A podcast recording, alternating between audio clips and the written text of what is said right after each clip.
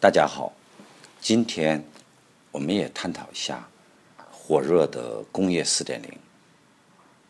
我是从事自动化与互联网的，曾经我也搞过一期节目，正好有一个到北京来讲座讲工业四点零的人，然后在微信里认识了他，我参加了他的讲座。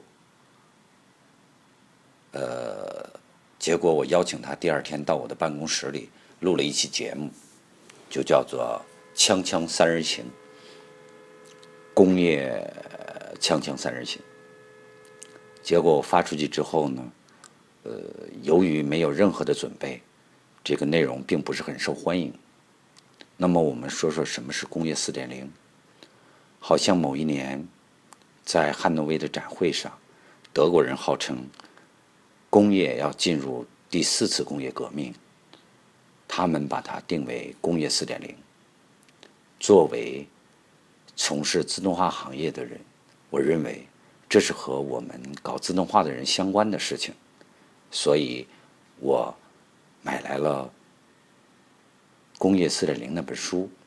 结果那本书呢，实际上是西门子所发起的一次关于。工业四点零的一个峰会，邀请了很多参与此事情的人。那么这本书其实是一个论文集，不同的人去理解工业四点零。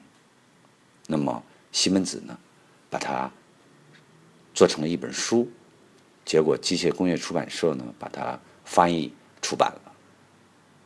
除此之外呢？我就搜了各种关于工作四工业四点零的资料，认为自己已经对这个呃有一定的认识，也参加到了轰轰烈烈的工业四点零的呃讨论中。我也自己发了一个微信推送，讲我所认为的工业四点零，但是。我几次和搞自动化的朋友，当然是普通的朋友，不是普通的朋友，是一个很好的朋友，做从事普通自动化工作的人，他们对此很不买账。工业四点零，那我们现在是几点零？我们谈四点零能解饿吗？哎，这种反差促使我。从另一个角度去观察，好家伙，所有写工业四点零文章的、讲座的，亦或是呃写书的，他们都不是从事自动化的。当然，工业四点零不只是自动化，还包括其他其他整个的一个体系。现在我也晕了，什么是工业四点零？有一次在今年的工博会，不是去年的工博会，我遇到了几个德国做设备的和瑞士做设备的，还有意大利人，也就是我一个朋友召集他们在一起，他们是做折弯机的，而且是世界上很先进的呃折弯机。这几个人呢，呃聚在一起吃饭的时候，我挨个的问他们。你们听说过工业四点零吗？No。但是我以为是因为我的英文的问题，于是乎我就呃给他们解释什么 Industry Four Dot Zero 不灵。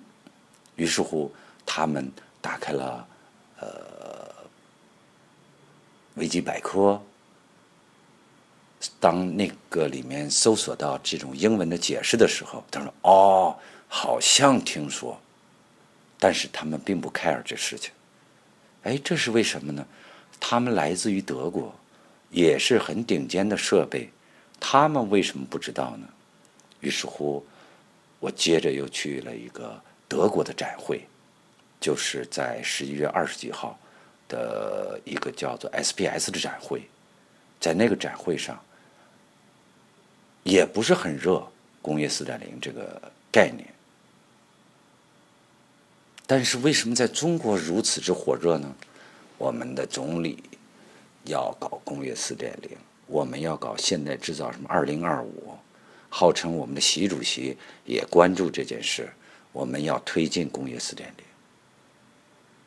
但是我们的老百姓，我们普普通通的自动化的工程师、机械的工程师、机械制造业的朋友们，他们为什么不关注呢？原来。谁在炒作工业四点零呢？我们现在是工业几点几呢？有的时候，我们工业二点零还没有达到，那么我们去谈什么四点零呢？好好做好我们自己能做的吧，这是一种观点。那么我们也可以去看看，现在在哪些企业。是不是已经达到了这样的一个接近工业四点零呢？有幸参观了西门子在成都的工厂，那据说是比较接近四点零的地方，几乎一切都是透明的，所有的生产数据，所有的生产现场的。数据都会汇聚在计算机里，生产的排序、呃质量的监督等等，那是非常好的，大家羡慕的。但是，当我们仔细去和工厂里的人去交流的时候，发现，在这条线后面是极其昂贵的维护它运转的。一个队伍，多大的一个队伍啊！光名字就有很多，叫什么 TE 呀，还有什么什么运维呀，呃，总之，那是很多很多的人在后台维护，而且这些人并不是普通的工人，而是号称很高的工程师。代价极其高昂，也只有在高利润的 PLC 的生产上，才有可能有这么一群人去维护它。前几天，一个朋友告诉我，在亦庄奔驰的一条新线开始运转了。那么，各个公司，什么费斯托。西门子等等，也就是为这条线提供产品的公司，都要常驻若干个服务的工程师在那里，才能维护这条线的正常运转。奔驰不用自己的工程师来做，同时有些时候，如果被奔驰发现这个服务者，这个培训的提供者是比较优秀的，他会毫不犹豫的以一点五倍的年薪把人挖到奔驰，同样证明四点零同样需要高昂的代价。那么，我们为什么把大量的时间浪费在？探讨这些问题，同时，我有些想法：为什么探讨这些东西的人，并不是从业者，不是从业一线的人，而是一些媒体，而是一些文人？我们应该冷静一下，不要跟风。但是我们也要默默的去跟踪学习，这才是一种正常的状态。